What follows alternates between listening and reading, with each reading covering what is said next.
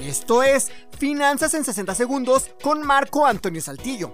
Hoy en día, los brokers financieros pueden permitirnos entrarle a inversiones muy riesgosas, pero que son también muy rentables. A través de los brokers financieros podemos ingresar al mundo de las inversiones, tanto en acciones en la bolsa como en criptomonedas. Por medio de los brokers puedes comprar acciones de las empresas más grandes del mundo o comprar criptomonedas como lo son Bitcoin y Ethereum. Si bien hoy en día existen muchísimos brokers en todo el mundo, no todos operan en todos los países, así que lo primero que deberás hacer será revisar que opere en tu país y que acepte tu moneda. Una vez corroborada esa información, deberás revisar que ofrezca una cuenta demo, que los teléfonos que ofrezcan sean reales, que las formas de pago coincidan con los países donde operan y que verdaderamente esté supervisada por la entidad financiera correspondiente.